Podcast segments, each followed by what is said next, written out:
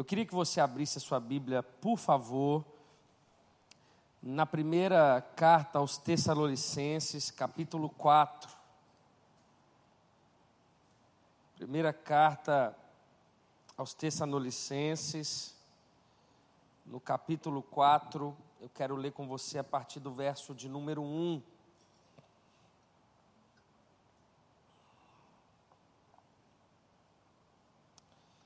Quero muito que você abra seu coração nessa noite, nesse primeiro dia de todos esses dias que Deus preparou para cada um de vocês. Eu sinto muito forte no meu coração em compartilhar essa palavra, e eu tenho certeza que Deus vai ativar muita coisa na tua vida nessa noite em nome de Jesus. Preciso muito da sua atenção, não deixe o celular tirar sua atenção. Preciso que você deixe o texto bíblico aí para você sempre olhar, porque eu quero, verso a verso, trazer tantas coisas ao teu coração nessa noite, em nome de Jesus. Primeira Tessalonicenses, capítulo 4, a partir do verso 1. Acompanhe o texto comigo, por favor. A Bíblia diz assim: Quanto ao mais, irmãos, já os instruímos acerca de como viver a fim de agradar a Deus. E de fato, assim vocês estão procedendo. Agora pedimos e exortamos a vocês, no Senhor, que cresçam nisso cada vez mais. Pois conhecem os mandamentos que demos a vocês pela autoridade do Senhor Jesus. A vontade de Deus é que vocês sejam santificados. Abstenham-se da imoralidade sexual. Cada um saiba controlar o seu próprio corpo de maneira santa e honrosa, não dominado pela paixão de desejos desenfreados, como os pagãos que desconhecem a Deus. Neste assunto, Ninguém prejudique seu irmão, nem dele se aproveite. O Senhor castigará todas essas práticas, como já dissemos e asseguramos. Porque Deus não nos chamou para a impureza, mas para a santidade. Portanto, aquele que rejeita essas coisas, não está rejeitando o homem, mas a Deus que lhes dá o Espírito Santo. Curve a sua cabeça por um instante, vamos orar. Pai, essa é a tua palavra. Nós não estamos aqui nessa noite porque estamos obrigados ou somos obrigados a estar, não. Nós não estamos aqui nessa noite porque somos evangélicos, também não. Nós não estamos aqui simplesmente por causa de um evento, também não. Nós estamos aqui, Senhor, porque nós amamos a Tua presença, porque somos dependentes do Senhor e nós precisamos do alimento da Tua palavra. Que nessa noite o Senhor fale com cada um de nós, que salte aos nossos olhos, no meio da exposição bíblica, a tua vontade e aplicações tão práticas que ativam a nossa vida para que eu e os meus irmãos aqui presentes e aqueles que de alguma forma acompanhem alguma outra plataforma, nós oramos para que o Senhor fale conosco e desde já nós devolvemos somente o teu filho Jesus toda honra, toda glória e todo louvor em nome de de Jesus. Eu quero falar com você nessa noite a respeito da vontade do Senhor.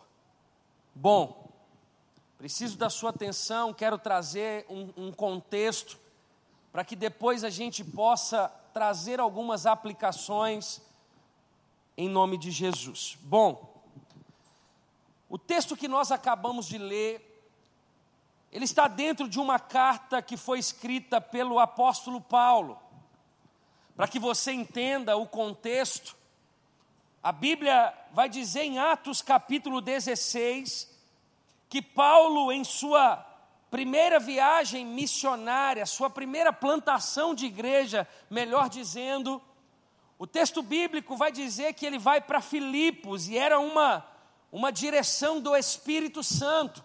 Você sabe da história, pela manhã ele prega para algumas mulheres na beira do rio.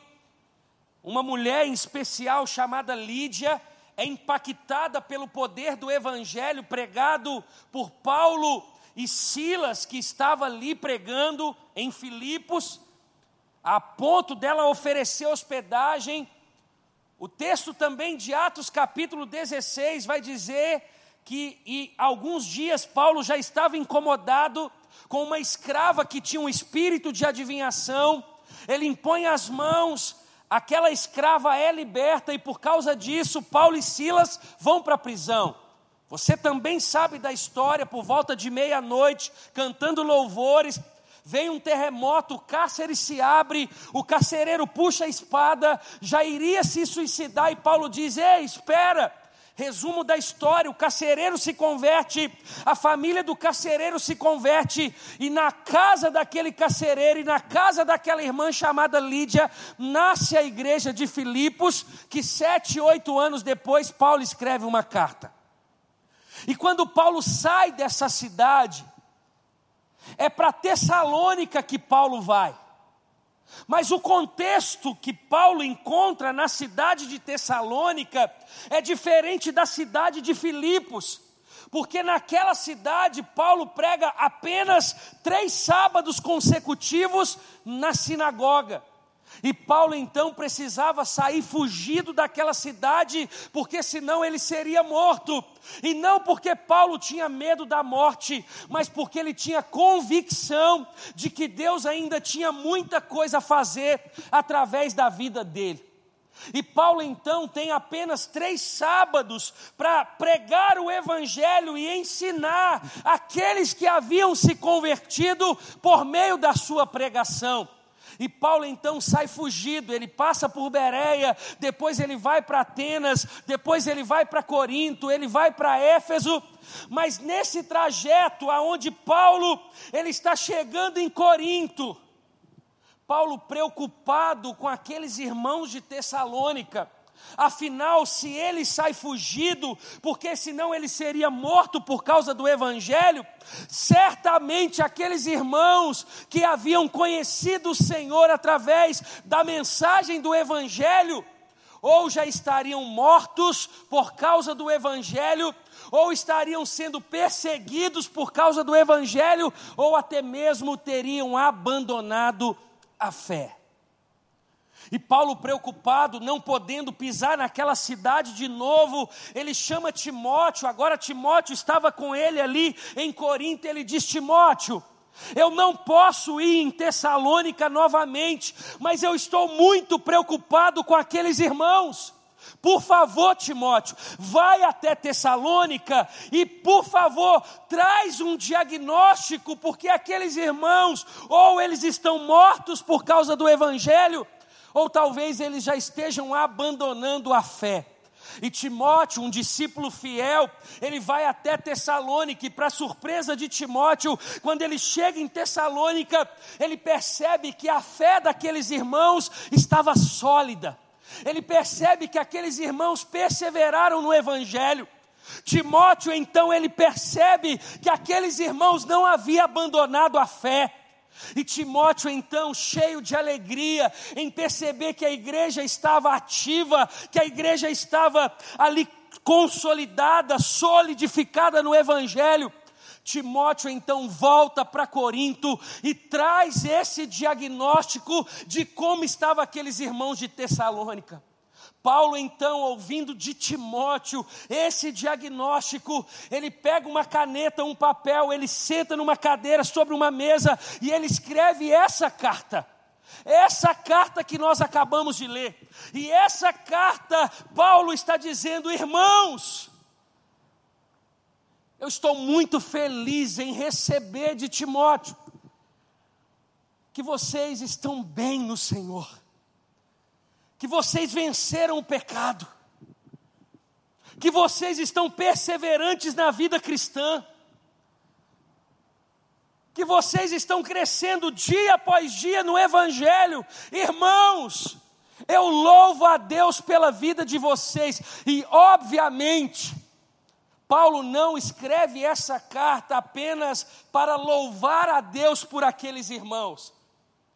Havia alguns assuntos de suma importância na vida cristã que não tinha dado tempo de Paulo tratar, porque ele fica apenas três semanas. E ele usa dessa carta então para tratar de assuntos que ele não havia tratado ou assuntos que ele queria dar novamente uma ênfase por causa da sua importância. E que é o caso do capítulo 4. Paulo, escrevendo essa carta, ele está dizendo para aqueles irmãos: irmãos, se vocês querem ir para o céu, vocês já venceram o pecado, está tudo certo. Mas se vocês querem influenciar essa cidade, vocês precisam crescer. É por isso que nessa carta Paulo ele vai dizer em um certo momento assim, olha, para que agora vocês além de vencerem o pecado, vocês também agora precisam fugir da aparência do mal. Porque se você quer ser salvo, se você quer encontrar o Senhor, você precisa conhecer a obra da cruz e arrepender do seu pecado. Mas se você quer influenciar uma cidade, você agora tem que tomar cuidado com os seus atos. Você tem que ter testemunho de vida. Você tem que fugir da aparência do mal. Havia um desejo no coração de Paulo para que aqueles irmãos agora crescessem no ministério eles se tornassem ainda mais ativos no ministério, eles pudessem impactar mais a cidade, eles pudessem empregar mais nas universidades, eles pudessem se santificar mais. Esse é o desejo e o propósito dessa carta. Mas eu quero que você acompanhe comigo a partir do verso 1 e eu quero expor oito versos para você. Olha o que diz o verso de número 1 do capítulo de número 4. Quanto ao mais, irmãos, já os instruímos acerca de como viver a fim de agradar a Deus. De fato, assim vocês estão procedendo. Agora pedimos e exortamos a vocês no Senhor Jesus que cresçam nisso cada vez mais. Nesse primeiro verso, a gente consegue perceber duas coisas. A primeira coisa é que Paulo está reafirmando um assunto que ele já havia tratado, e o assunto pelo qual Paulo havia tratado é santidade a fim de agradar a Deus, a fim de viver na vontade do Senhor, a, vi, a fim de viver ativado naquilo que é vontade de Deus. Ele vai dizer: já os instruímos acerca de como viver a fim de agradar a Deus, e de fato, assim vocês estão procedendo. E ele vai dizer: agora pedimos e exortamos a vocês no Senhor que cresçam cada vez mais. Paulo não apenas está insistindo em um assunto que ele já havia tratado nas três semanas que ele havia passado por Tessalônica, mas Paulo está dizendo algo que eu e você precisamos ouvir nessa noite. Paulo está dizendo: olha, ainda que vocês já saibam disso, eu quero dizer para vocês que é vontade do Senhor e é vontade minha que vocês cresçam mais na vontade de Deus. Eu vim aqui nessa noite começar a dizer para que por meio dessa conferência, por meio da sua igreja local, é vontade de Deus que você cresça na oração, é vontade de Deus que você cresça em gratidão, é vontade de Deus que você cresça em generosidade, é vontade de Deus que você evangelize mais, é vontade de Deus que você se santifique mais. Ou seja, Deus ele quer nos tirar dessa posição de conforto, Deus quer nos tirar dessa posição estática e ele quer por meio desses dias gerar crescimento em nós. Paulo está dizendo isso. Eu quero que vocês cresçam nisso cada vez mais. Não basta conhecer a vontade de Deus e ficar parado. Não basta saber a vontade de Deus e ficar no mesmo lugar. Paulo está deixando claro que a vida cristã, ela é progressiva. Ela é crescente. Se você ora, Deus está chamando para orar mais. Se você já se santifica, é para se santificar mais. Se você já serve a sua igreja local, é para servir mais. É desejo de Deus que cresçamos. É desejo de Deus. O diabo não quer que você cresça, Deus quer. Deus quer que você cresça no, sua, nos seus relacionamentos pessoais, interpessoais. Deus quer que você cresça no ministério. Deus quer que você cresça em conhecimento. É desejo de Deus que cresçamos. Nós precisamos entender isso. Mas o texto ele segue dizendo assim: Pois conhecem os mandamentos que demos a vocês pela autoridade do Senhor. No verso 2, Paulo, ele está deixando claro que os irmãos de Tessalônica não eram ignorantes à palavra. Ele está dizendo: vocês conhecem sobre o que eu estou dizendo, vocês sabem. Paulo está tirando qualquer tentativa de um cristão que conhece a palavra pagar de inocente.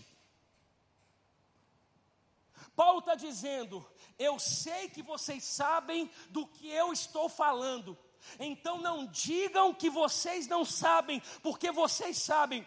Vocês sabem o que é pecado, vocês sabem o que Deus espera de vocês, vocês sabem como vocês devem se comportar em meio a uma sociedade de caos, em uma sociedade impura. Vocês sabem. Paulo está deixando claro, irmãos, que tem muito crente que finge de bobo e se esconde atrás do não sabe, Paulo está dizendo: olha, não é porque eu fiquei apenas três semanas com vocês, que quer dizer que vocês não sejam responsáveis pelo, pelo que vocês já ouviram. Vocês são responsáveis pelos que, pelo que vocês já ouviram. Ele está dizendo no verso 2: Pois conhecem os mandamentos que demos a vocês, e esses mandamentos foram ensinados pela autoridade de Jesus. Paulo está fechando todas as brechas, toda, tentativa de fuga que muitas vezes eu e você temos para não viver o que é vontade de Deus. Ele está dizendo: vocês sabem, vocês sabem o que é pecado, vocês sabem que deve honrar pai e mãe. Vocês sabem que deve amar a igreja local. Vocês sabem que deve se santificar.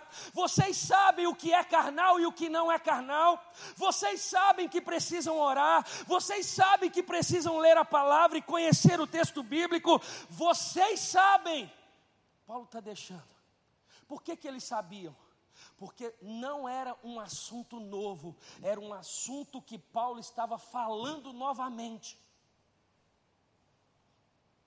E às vezes a gente acha que o pastor aqui na frente deve ficar falando do mesmo assunto para ver se entra na nossa cabeça. Não. A partir do momento que eu e você tivemos um contato com o Evangelho, independente da sua idade, você se torna responsável por aquilo que já chegou a você. É o que Paulo está dizendo. Irmãos, de alguma forma, Paulo está tratando, ensinando, Porque Paulo não queria que aqueles irmãos apenas fossem salvos, Paulo queria que aqueles irmãos fossem ativados na influência da cidade. Paulo não queria que aqueles irmãos agora simplesmente ficassem de mãos levantadas dando glória a Deus, não. Paulo queria que aqueles irmãos pregassem o Evangelho, Paulo queria que aqueles irmãos influenciassem uma cidade. E é por isso que Paulo está, de alguma forma, colocando aqueles irmãos na parede, dizendo: existe uma responsabilidade sobre vocês. Mas no verso de número 3, ele vai dizer assim: a vontade de Deus é que vocês sejam santificados. Vou ler só a parte A, porque a parte B já entra no que eu quero dizer no verso 4. Paulo está deixando claro que existe uma vontade de Deus para todo cristão. Ele está dizendo: a vontade de Deus é que vocês sejam santificados. Nós podemos aprender com esse verso. A primeira coisa que nós precisamos aprender é que existe uma vontade de Deus para cada um de nós. Deus não está alheio, Deus não está deixando a gente fazer o que a gente quer, Ele está dizendo: existe uma vontade, existe algo que eu quero que vocês vivam. Ele está dizendo: existe, é como eu, tenho três filhos, e eu viro para o Luke e falo: filho, é vontade do papai que você é, cate a sua roupa no chão. É vontade do papai que quando você chegar na casa do vovô e da vovó, que você peça benção, que você dê um abraço e que você dê um beijo. É vontade. Existe uma vontade do pai para com o filho. Deus está dizendo: existe a tua e existe a minha. Eu estou deixando claro a minha, é o que Deus está dizendo.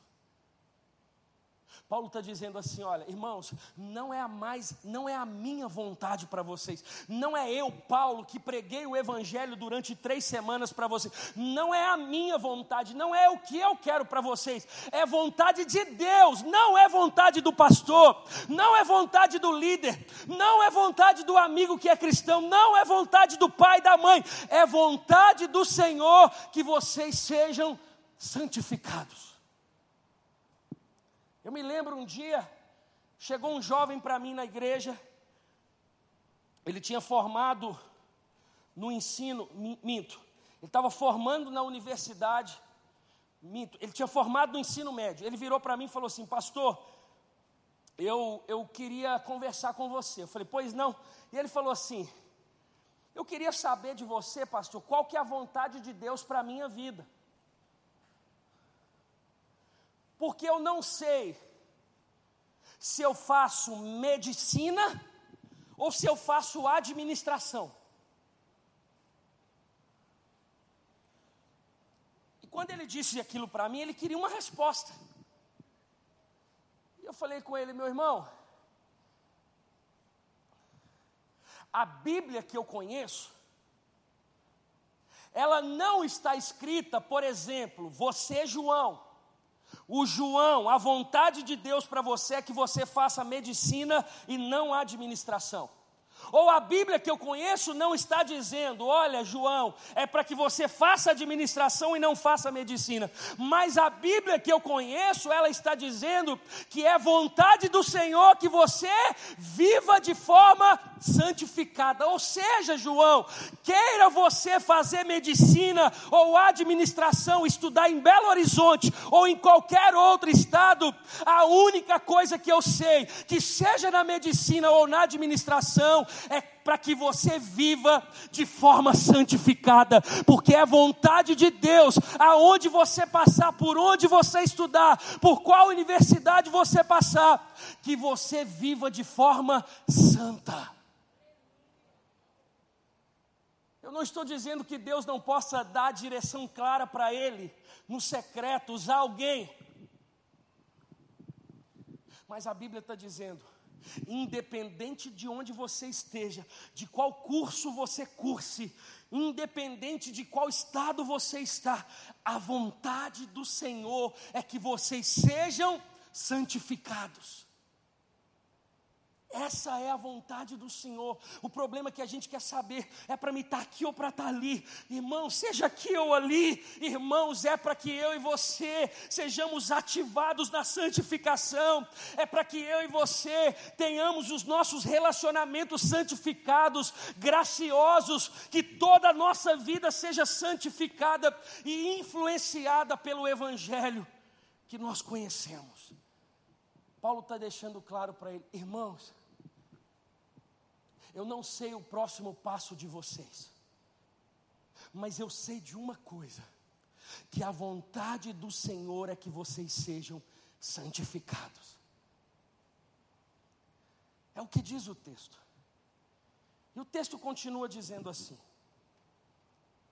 abstenha-se da imoralidade sexual.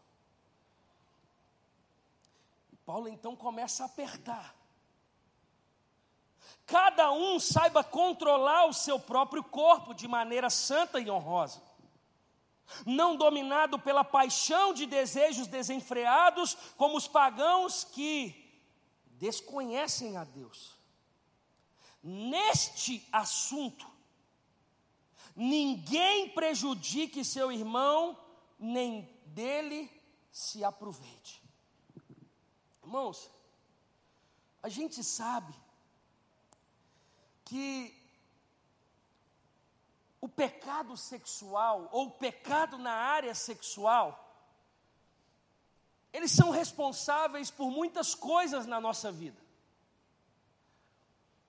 Paulo, ele deixa claro para aqueles irmãos a alegria deles estarem bem com o Senhor. Paulo deixa claro que não era suficiente, que Deus queria que eles crescessem mais, Paulo deixa claro que eles não eram ignorantes, que eles sabiam do assunto pelo qual ele estava tratando. Paulo deixa claro qual é a vontade do Senhor, e Paulo então agora começa a espremer aquilo que poderia prejudicar a influência deles na cidade. E Paulo então começa a tratar de pecado sexual.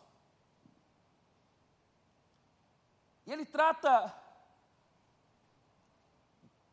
de três pecados a imoralidade sexual, o controlar o seu próprio corpo e a defraudação.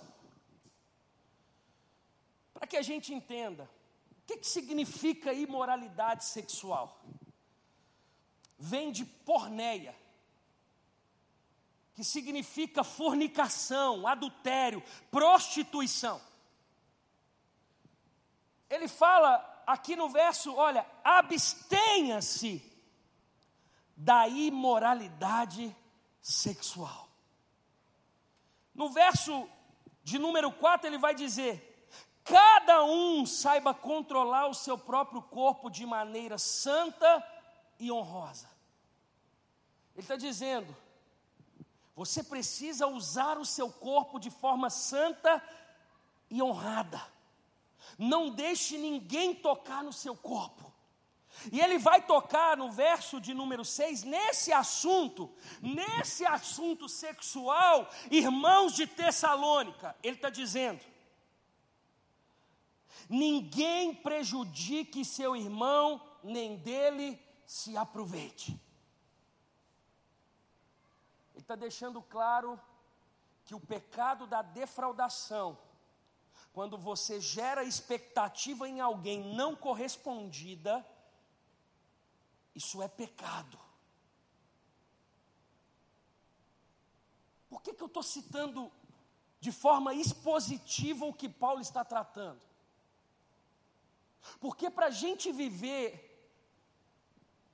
uma vida cristã ativada, qualquer tipo de impedimento Qualquer tipo de pecado, de demônio, qualquer tipo de coisa que pode nos impedir de viver os planos de Deus, de viver a vocação de Deus, de viver aquilo que é vontade de Deus, a gente precisa tirar. Paulo está deixando claro, é como se Paulo dissesse assim, por experiência própria, igreja de Tessalônica, por tudo que eu já tenho visto aí, desde que me converti lá em Atos capítulo 9, olha, não se envolvam nisso. Você que está aí na prostituição, você que está aí na pornografia, você que está aí na masturbação, você que está aí numa vida impura, corta! Porque não existe ativação com pecado. Ele está dizendo: todo aquele que de alguma forma, jovem, que está aí na internet defraudando alguém, conversando com alguém, gerando expectativa, seja uma moça em um rapaz, ou um rapaz em uma moça, corta. E ele está dizendo: guarde o seu corpo. Ao meu ver, Paulo está deixando claro que só existe ativação, que só existe empoderamento, que só existe uma forma de ser usado por Deus quando a gente vive a vontade do Senhor. E qual é a vontade do Senhor? A vontade do Senhor é que sejamos santificados.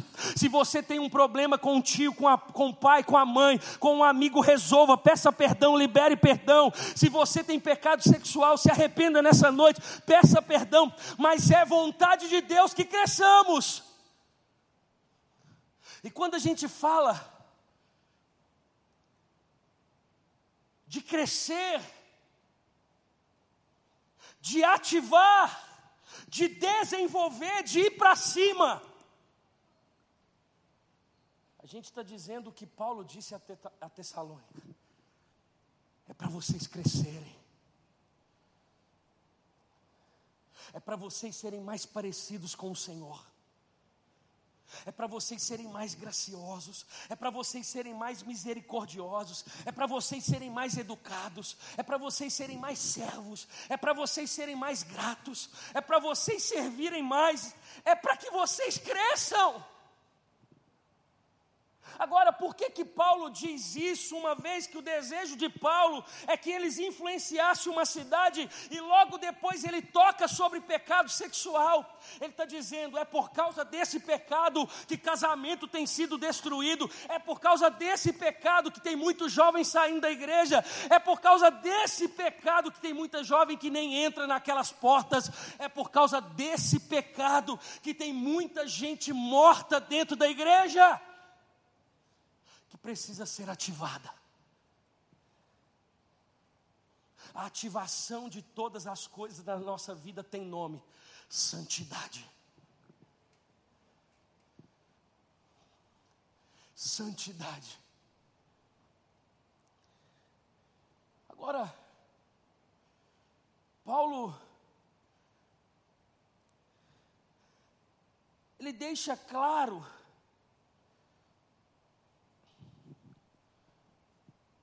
Por que, que a gente não deve viver essa vida contrária àquela vida que ele está dizendo? No verso de número 6, na parte B, ele vai dizer assim: O Senhor castigará todas essas práticas, como já dissemos e asseguramos. A primeira coisa, irmãos, que a Bíblia está nos ensinando por que não devemos viver essa vida impura, essa, viva, essa vida paralisada, essa vida que é contrária à vontade de Deus.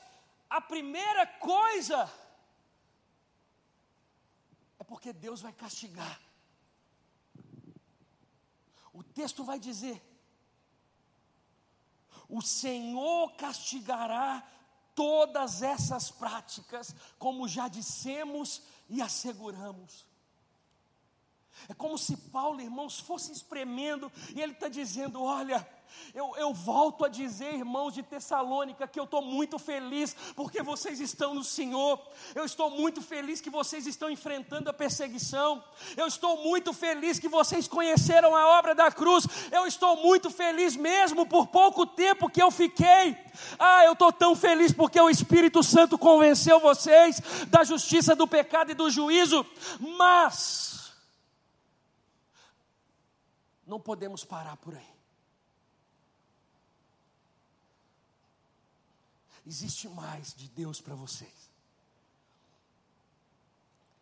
Existe um lugar que Deus quer levar vocês, existe uma influência que Deus quer dar a vocês. Irmãos, quando eu vejo esse texto, eu tenho a certeza porque que cresce o número de evangélico no Brasil. As igrejas estão lotadas, mas não tem uma mudança social. A gente não vê algo tão em que influencia tanto. Por quê? Porque tem muita gente vivendo, mas não vivendo a vontade do Senhor, que é a santificação.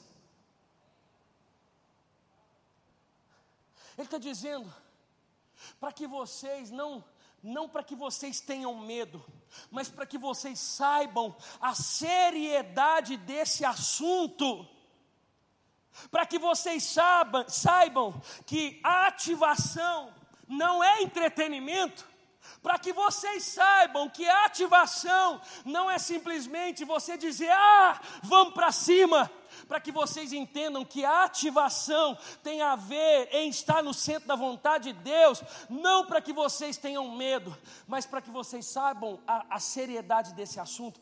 A primeira coisa porque vocês não devem viver essa vida impura é porque Deus vai castigar.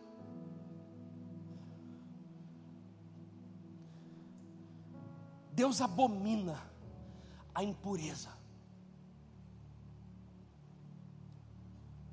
É o texto que está dizendo.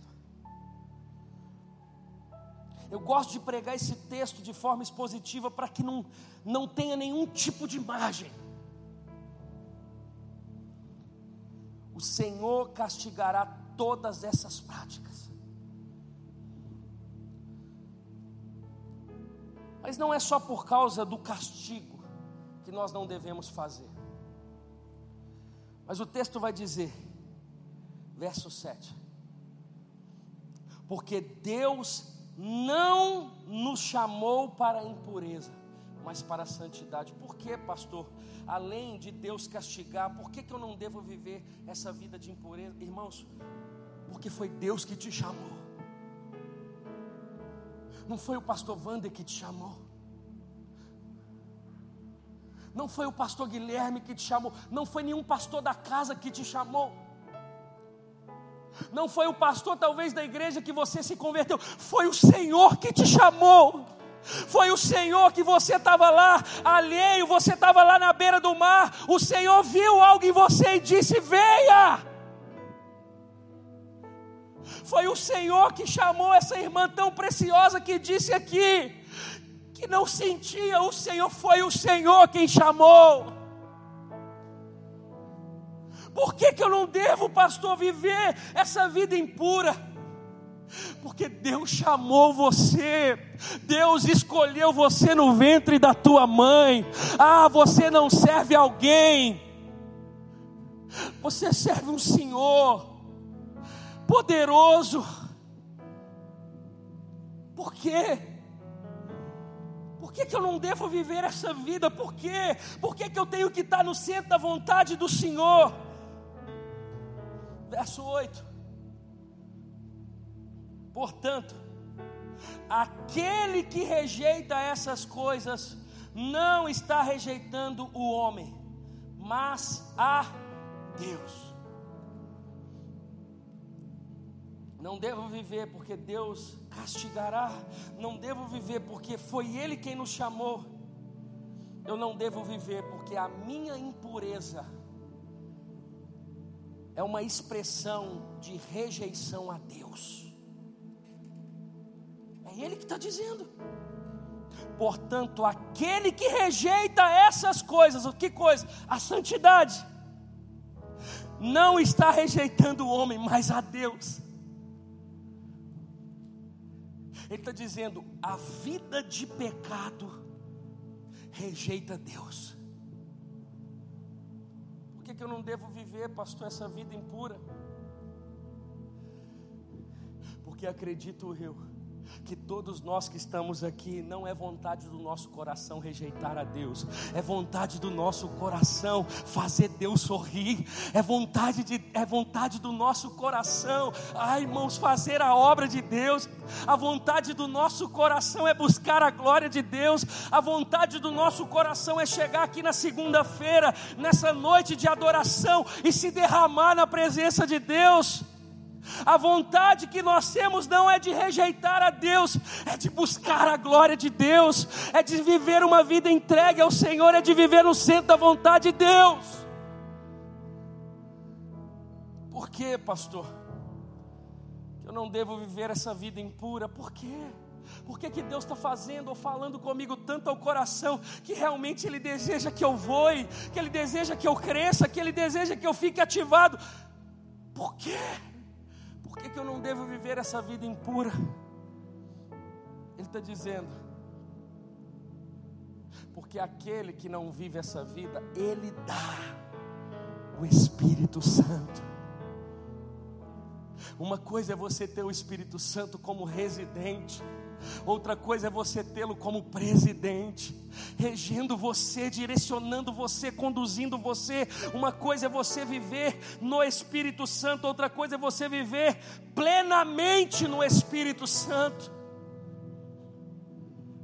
Ele está dizendo, irmãos, o que é impuro eu não dou, mas o que é santo esse eu dou porção dobrada do Espírito Santo. É direcionado sabe falar o que falar na hora de falar, tem discernimento, consegue ser tentado e não cair, consegue perceber o que é errado e o que, o que não é, consegue entender as estações, consegue compreender o dia mal, consegue lidar com as provações, consegue lidar com os ciclos da vida, por quê? Porque aquele que vive a vontade do Senhor não é Ele mais quem vive é o Senhor que vive em nós, é isso que Ele está dizendo, não é vontade do Senhor, que eu e você vivamos de forma impura. Eu vim aqui nessa noite simplesmente para dizer para mim e para você, que toda ativação que Deus tem para mim e para a tua vida, a base, o alicerce, a raiz, é a santificação. É Ele que está dizendo. Ele não está dizendo palavras ao vento, ele não está falando com uma pessoa, ele está falando da igreja. Ele não está falando que é para mim ser ativado, ele está dizendo que é para a igreja ser ativada. A carta não é pessoal, a carta é coletiva, a carta é eclesiástica, a carta é para a igreja. Ele está dizendo para mim, para você. Qual conclusão nós chegamos? E eu termino. É que a vontade de Deus para nós é e deve sempre ser maior do que a nossa. Você tem vontade? Eu tenho. Mas eu vim aqui te dizer que a vontade do Senhor é maior do que a nossa. A vontade do Senhor é perfeita não, não apenas perfeita, mas agradável, boa. A vontade para mim, para você, os pensamentos do Senhor são pensamentos de paz. Essa é a vontade do Senhor. É por isso que aquele que vive essa vontade, ele consegue, seja em qualquer lugar, desfrutar do propósito de Deus. Não é uma ativação momentânea, mas é até que Ele volte. Pastor, o que, é que eu posso tirar isso para a minha vida?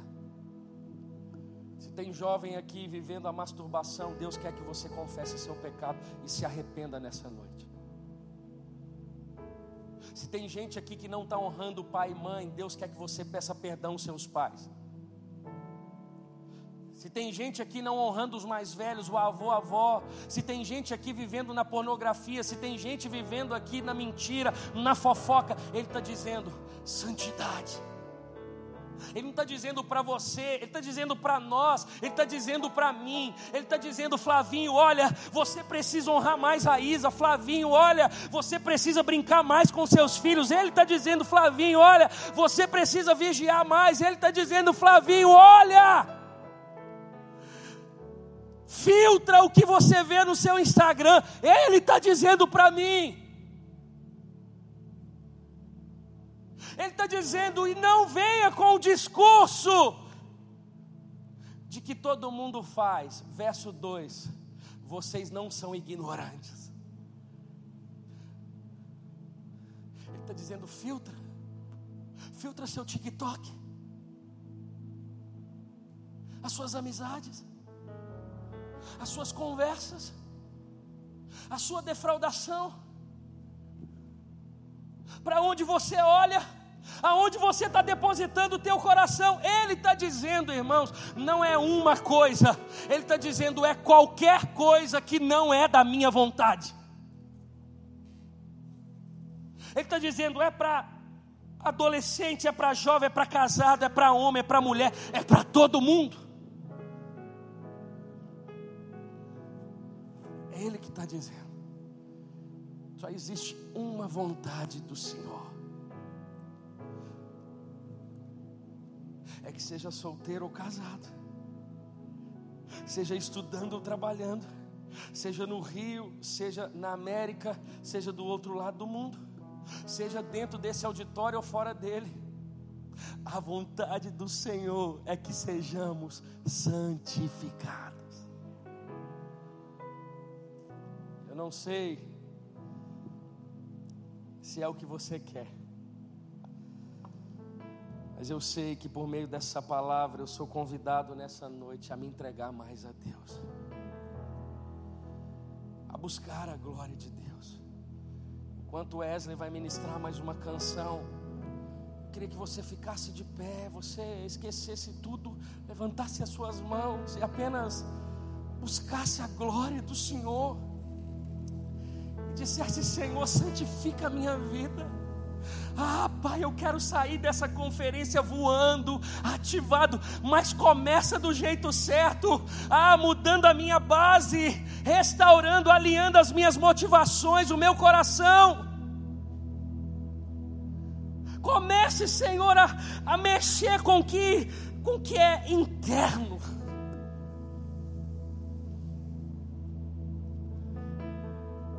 Que a partir do que você faz em mim, eu possa ser um instrumento para fazer no outro. Você pode fechar os seus olhos, em nome de Jesus.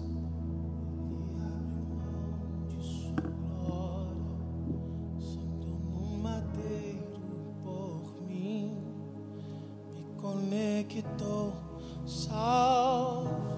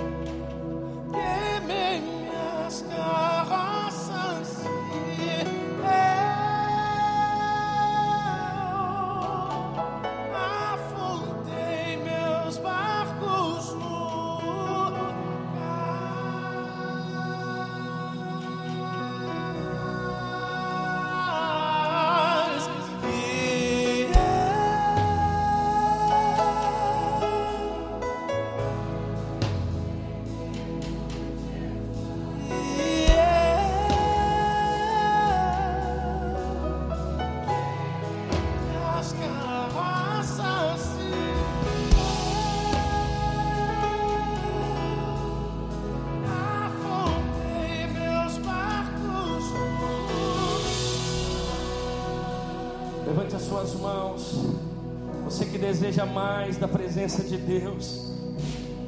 Você que deseja ser usado pelo Espírito Santo como nunca foi. Você que deseja se derramar na presença de Deus. Eu queria que você saísse do seu lugar e viesse aqui à frente. Você que entende essa palavra, a vontade, você que, que deseja viver a vontade do Senhor para a tua vida. Eu queria que você saísse do seu lugar, você se ajoelhasse, você ficasse aqui à frente, você buscasse a glória de Deus. Saia do seu lugar, vem aqui à frente. Eu sei que esses dias Deus está levantando uma geração sólida na palavra, na oração. Deus está ativando ministérios. Ah, Deus está lembrando a gente de coisas que talvez já tinham sido cauterizadas. Levante as suas mãos e vamos mais uma vez adorar o nome de Jesus.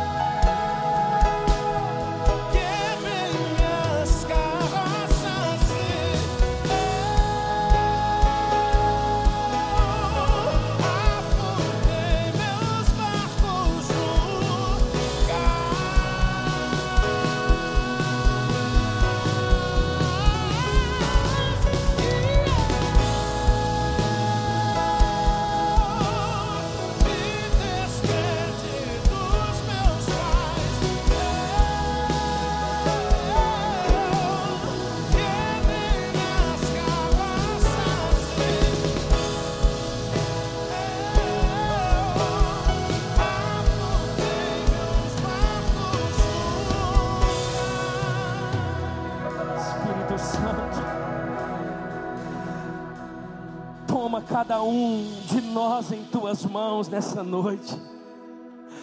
Ah, Espírito Santo, aqueça corações nessa noite.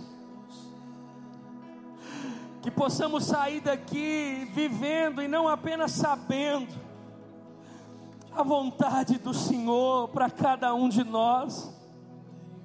Que o Senhor santifique a nossa geração que o Senhor levante os teus filhos nessa conferência. Que o Senhor possa ativar corações, que o Senhor possa aplainar caminhos, que o Senhor possa alinhar as motivações. Ah, Pai, mas que os jovens desse lugar possam viver como a tua palavra nos ensina a viver. Ah, Espírito Santo, eles vão marcar essa cidade. O Rio de Janeiro será impactado pela vida de cada um deles. Que o Senhor encha cada um, Espírito Santo. Que o Senhor possa sondar cada coração. E que a tua palavra, Espírito Santo, possa marcar a nossa vida nessa noite nós oramos, Pai, por cada pessoa, por cada família aqui representada. Que o Senhor levante os teus filhos e filhas. Que o Senhor dê clareza na missão de cada um. Ah, Espírito Santo. Que o Senhor possa ressuscitar chamados, ministérios que estão aqui nessa noite.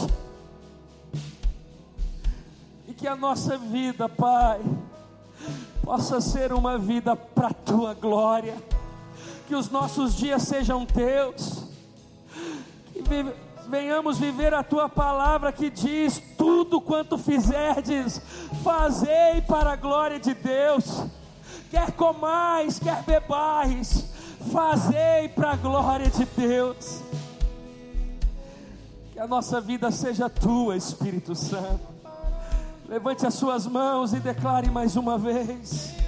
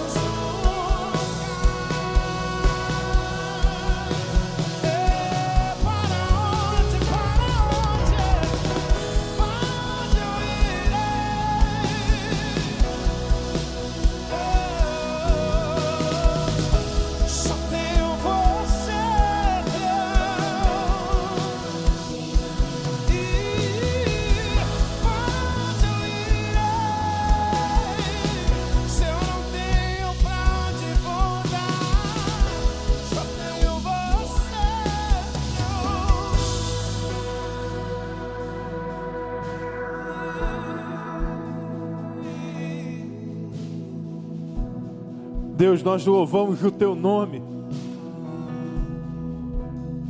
Te louvamos, Deus, porque entregas foram realizadas nesta noite. Deus, te louvamos porque histórias foram completamente transformadas. Deus, te louvamos porque porção dobrada do teu espírito foi derramada. Deus, nós te louvamos porque houve libertação, porque houve conversão, porque houve transformação.